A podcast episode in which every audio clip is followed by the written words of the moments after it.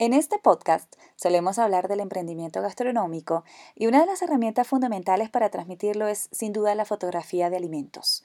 Pieza clave para mostrar tu historia a través de imágenes poderosas que te permiten conectar con esas personas a las que quieres llegar. En este episodio conversaré con una gran referente de la fotografía de alimentos, una venezolana que se ha posicionado entre grandes famosos del sector fotográfico y que destaca por su calidez cuando de compartir contenidos se trata. Escucha atento a todos estos consejos importantísimos que nos regaló en este episodio especial.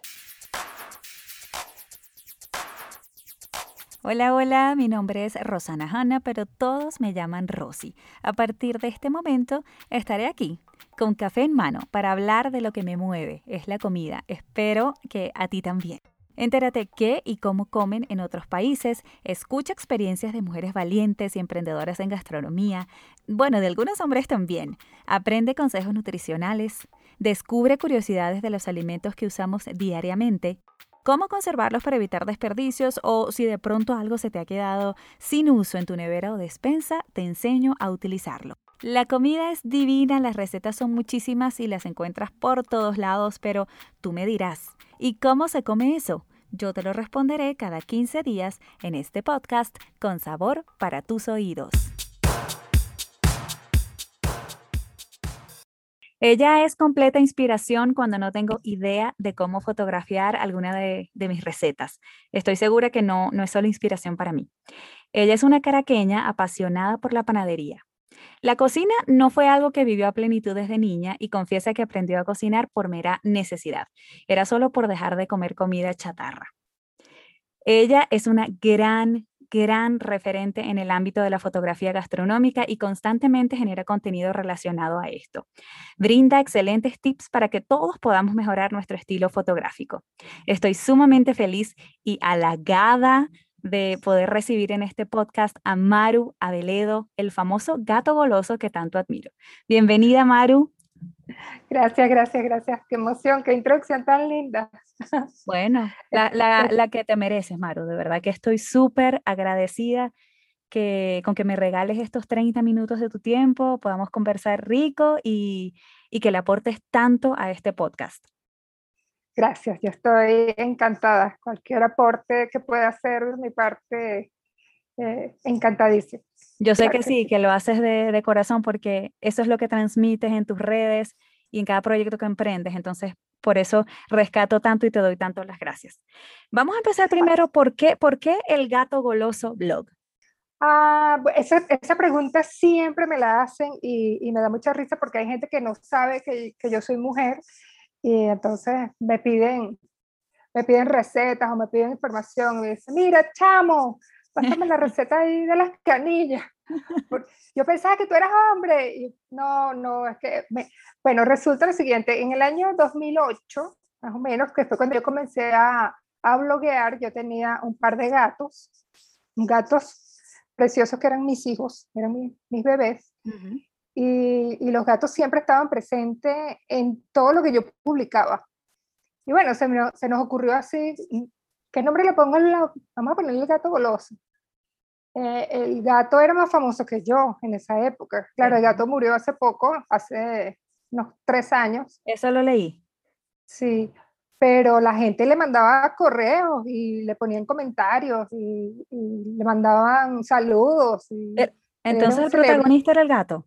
Sí, bueno, no tanto, pero sí, la gente, la gente conocía, en esa época no existía Instagram eh, y, y, apenas estábamos comenzando con el tema de los blogs y la gente sabía que detrás de esas recetas había un gato, había un gato que, que se atravesaba en el medio, que exigía cosas, que me quitaba tiempo.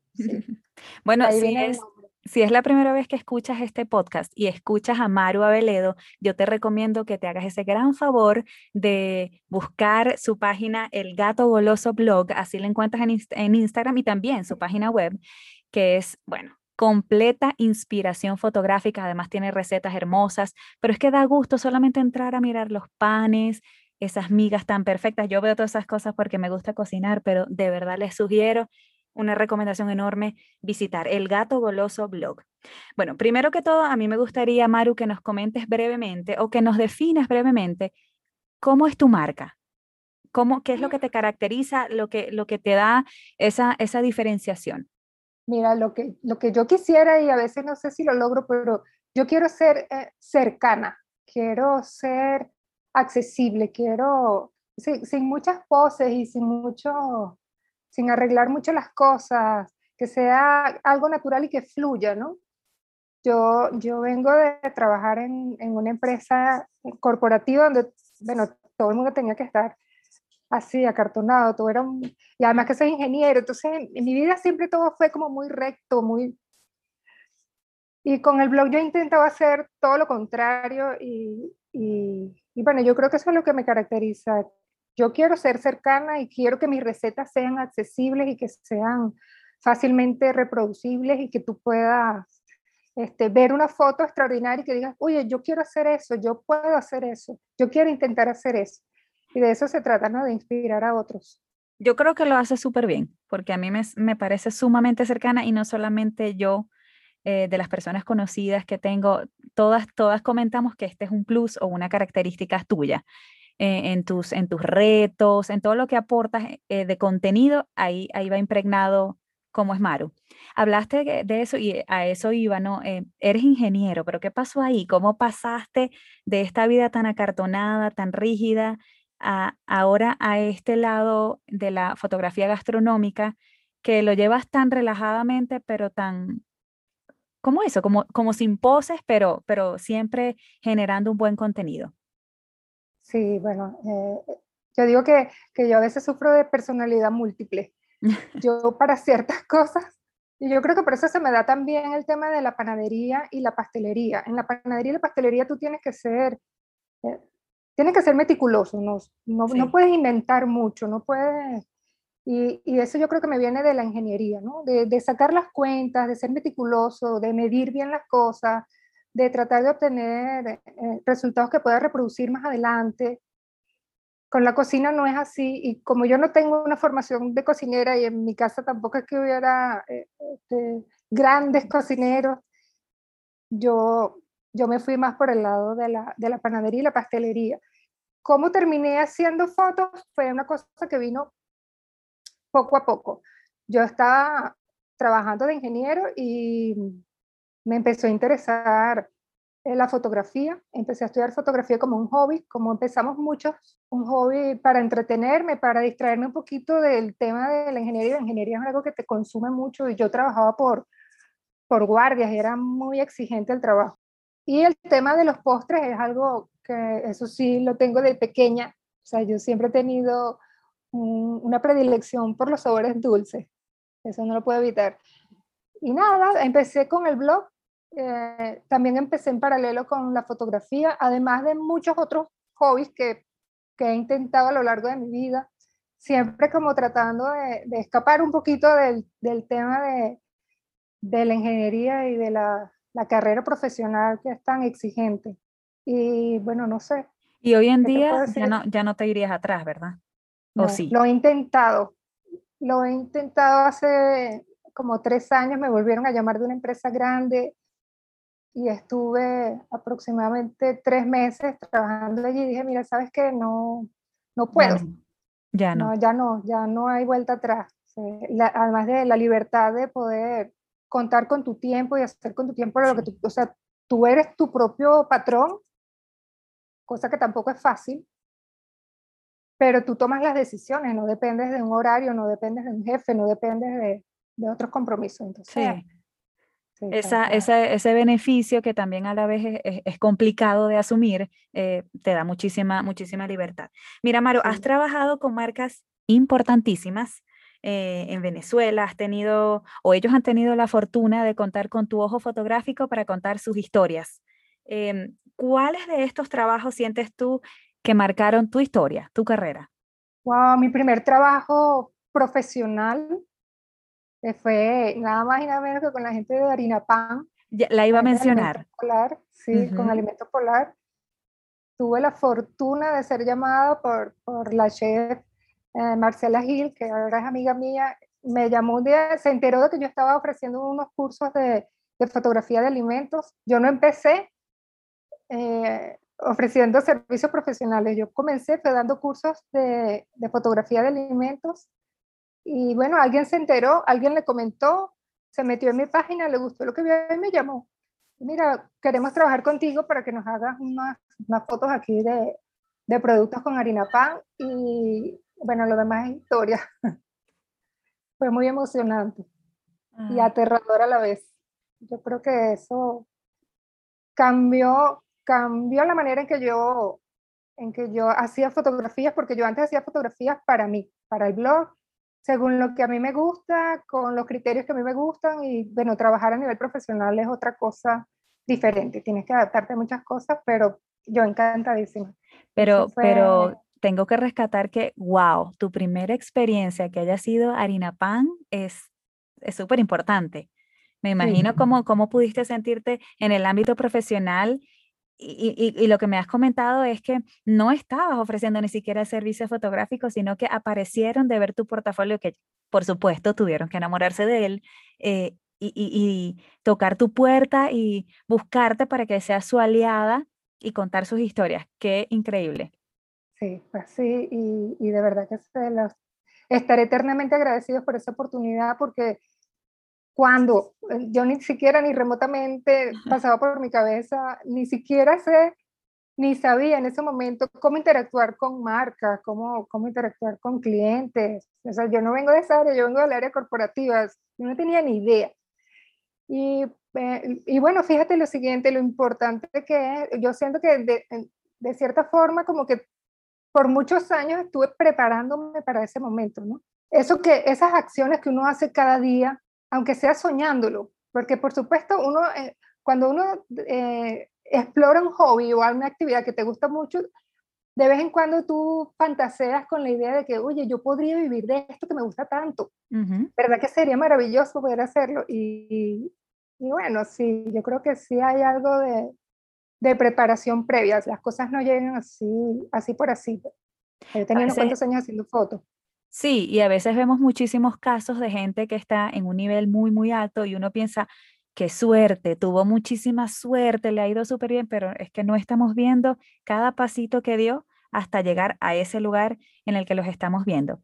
Bueno, y después de Harina Pan, ¿qué otras marcas así importantes marcaron tu, tu carrera? Bueno, he trabajado con, con Hotel Eurobuilding, he trabajado con la gente de Nusita, que me encanta, Qué rico.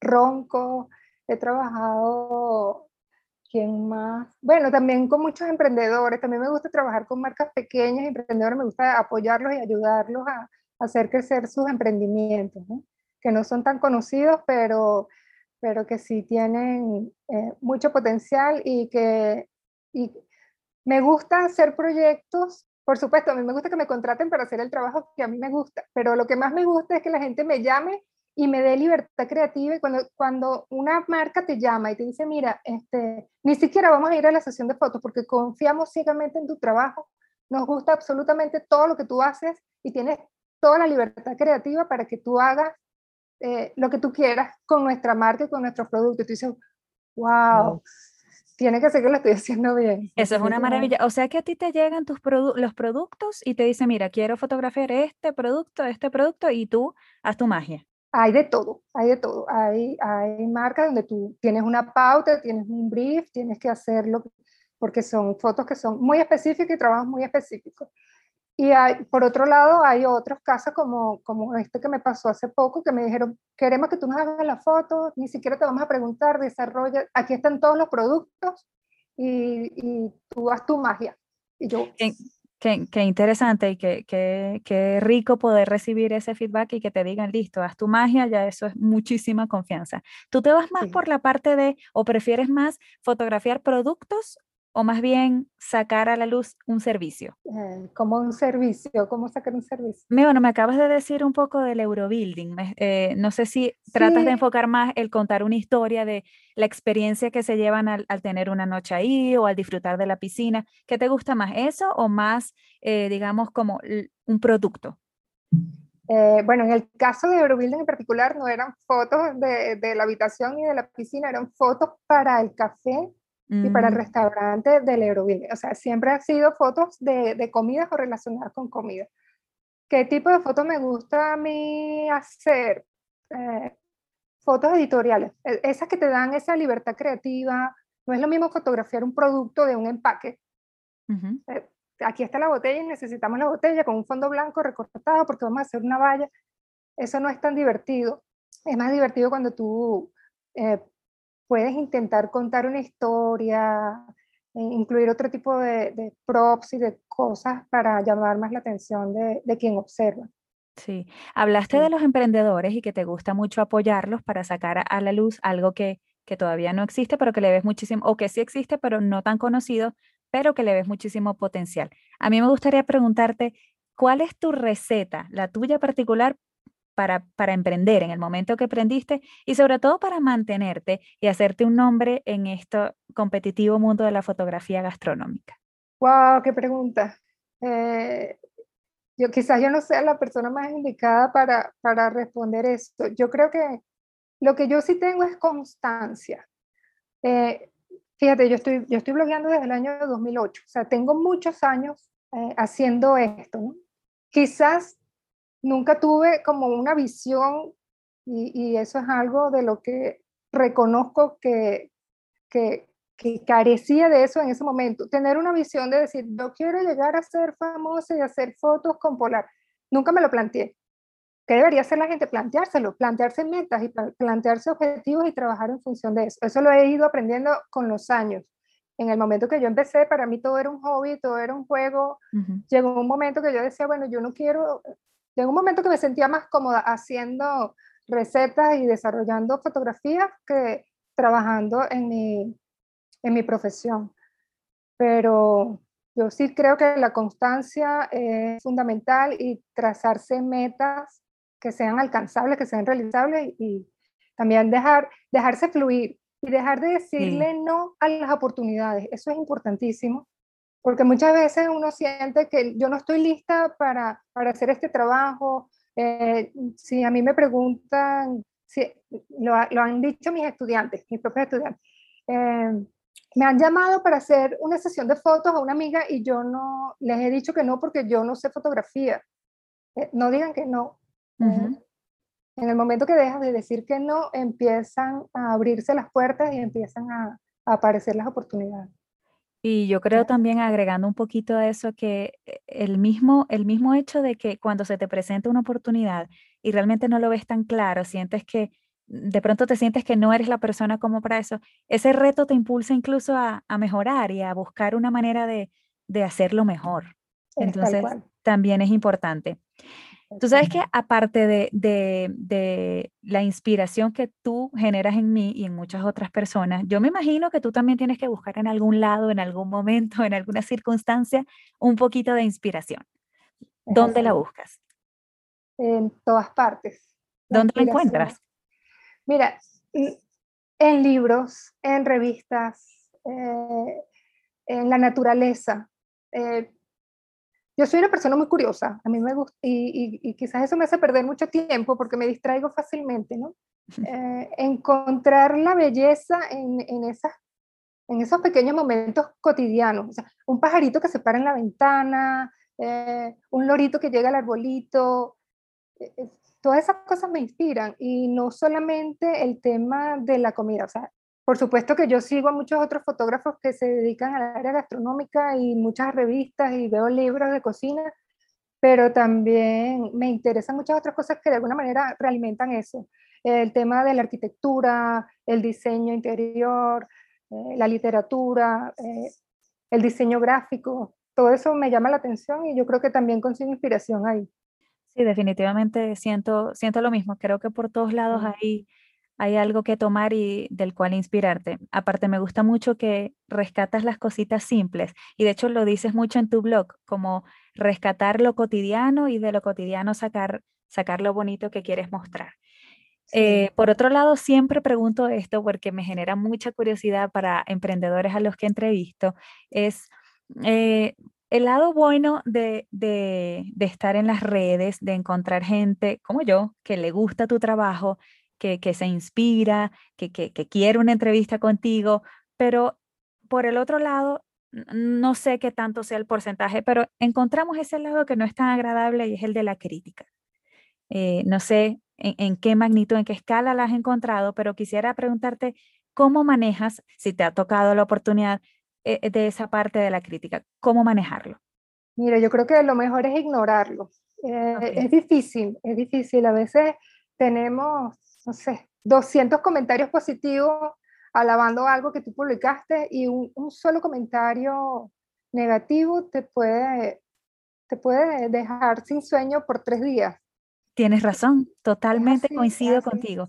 Eh, y aunque tú dices, yo sé que esta persona no tiene razón, hay, hay 200 personas que me apoyan y esta otra persona, yo, no sé, yo, yo tengo, tengo la fortuna de que me ha ocurrido muy pocas veces y siempre pienso que las personas que, que hacen ese tipo de comentarios por alguna situación eh, deben estar pasando por ahí, deben estar llevando una vida que no, que no las satisface y de alguna manera canalizan esa frustración que tienen o, o no sé si es frustración o, miedo o a través de eso. Entonces trato de no tomármelo de forma personal.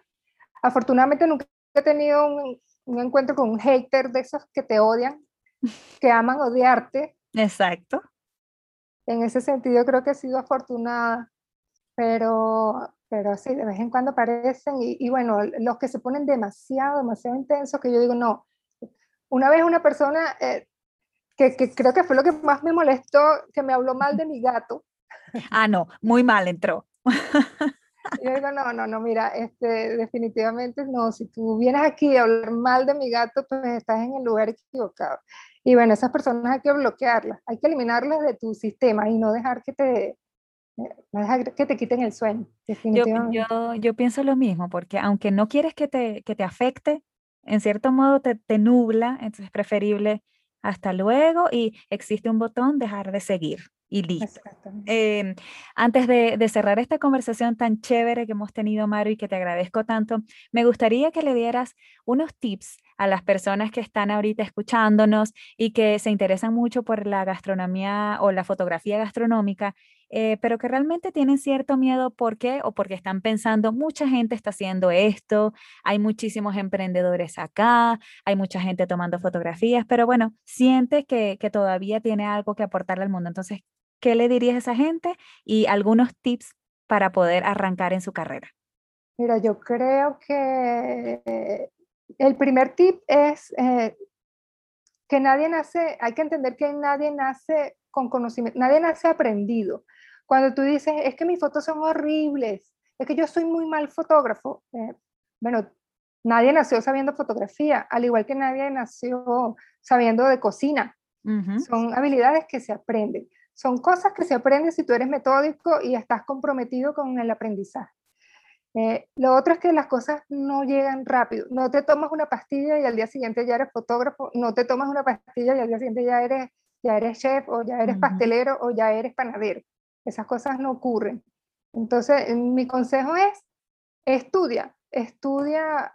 La información actualmente está disponible en todas partes. Hay muchísimos cursos, hay muchísima información en, en YouTube, en, en, cualquier lugar. O sea, la información está disponible. Más bien el problema que tenemos ahorita es tratar de escoger, saber escoger qué es lo que realmente me, me puede ayudar a mí a crecer. Sí. Entonces, bueno, yo creo que ese es el, el primer consejo. El, el, consejo ya a nivel fotográfico como tal, eh, lo primero, aprende a utilizar el equipo que tienes. Eh, mucha gente me dice, lo que pasa es que yo no puedo tomar fotos buenas porque mi teléfono no sirve o mi teléfono no es el último modelo. Eh, eso es falso, o sea, la, la, fotografía la haces tú con las herramientas que tengas. No esperes tener el último modelo del teléfono, ni la última cámara, ni la más moderna, ni las luces profesionales para empezar a hacer fotos. Empieza con lo que tienes, avanza con lo que tienes y luego vas decidiendo qué cosas comprar y qué equipos adquirir. Comparto todo eso y yo, yo pienso que así, así tal cual es el, es el emprendimiento, trabajar con lo que tienes en el momento e ir creciendo y también ir arreglando algunas cositas en el camino que sientas que puedes arreglar. y, sí, es así. Eh, Maru, me gustaría como para finalizar hacerte una pregunta que, que, te voy a poner a pensar un poco. Es, ¿cómo te visualizas tú de aquí a cinco años? Maru, el gato goloso blog, ¿qué, ¿qué, sientes tú que te falta por cumplir como propósito, que te está faltando y que lo tienes ahí en vista o, o que lo estás, bueno, añorando? Mire, yo quiero llegar a muchas más personas. Yo, yo, eh, yo creo que más allá de ser fotógrafa o de ser pastelera o de ser panadera, yo creo que mi misión es enseñar a otros. Eh, he descubierto que eso me llena y me da mucha satisfacción ver, ver cómo la gente lo logra, cuando ver sus caras cuando, cuando descubren algo, ah, ese momento, wow, acabo de aprender algo que no sabía. Y yo quisiera no sé si en corto plazo, mediano plazo, largo plazo, hacer crecer mi academia, mi academia de, fotografía y de cursos y bueno, tratar de enseñar todo lo que pueda. Y, qué bonito aporte le estás dejando a todo el que quiere, que quiere aprender de la mejor manera y de la manera más eh, transparente, porque yo siento eso, yo siento de ti que, que todo es transparente, que todo es como sin mayor pretensión, pero siempre mostrando algo, algo valioso como esta entrevista que ha sido tan valiosa para mí y para las personas que nos están escuchando. Así que de nuevo, no me he cansado de decirte gracias, Maru. Ha sido espectacular. Gracias por este tiempo y me gustaría también antes de cerrar que nos digas, bueno, tus coordenadas, cómo te ubicamos. Pueden ubicarme en Instagram en el Gato Goloso Blog. También eh, pueden conseguir mis recetas en elgatogoloso.com y mi página de fotografía y de cursos en maruabeledo.com. Claro y, preciso. Gracias, Maru. De verdad ha sido esta experiencia. Gracias, gracias a ti por la oportunidad y encantada de poder estar contigo por fin. por fin. Muchas gracias, Maru. Gracias de todo corazón. Un abrazo. Hasta aquí este episodio de ¿Y cómo se come eso? Recuerda suscribirte y recomendar este podcast. Yo soy Rosana Hanna y me encuentras como Rosy Cocina en Instagram. Si te gustó este espacio o este episodio, por favor deja tu reseña. Nos escuchamos en una próxima oportunidad. Visita mi website www.rosicocina.com para mayor información.